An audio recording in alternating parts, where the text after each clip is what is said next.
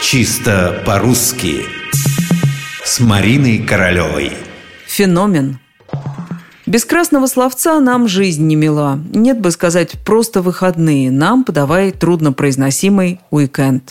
Вечеринку мы называем пати, а самые обычные танцы – дискотекой. Впрочем, главное при этом понимать, что за слово произносишь, и знать, как его, собственно, произносить. Иначе получится, как со словом «феномен».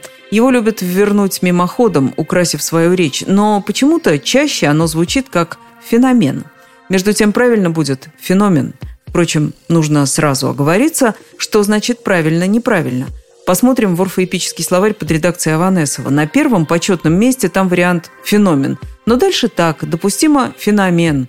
Это значит, что подобное произнесение вполне в рамках нормы, хотя и не очень приветствуется.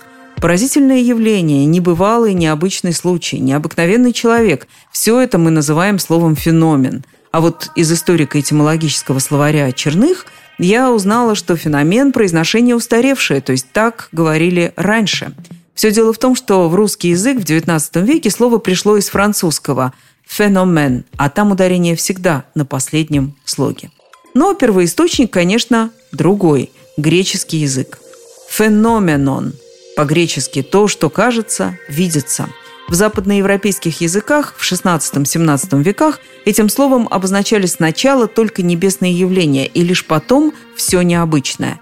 Выходит, наше нынешнее произношение – феномен ближе к языку первоисточнику.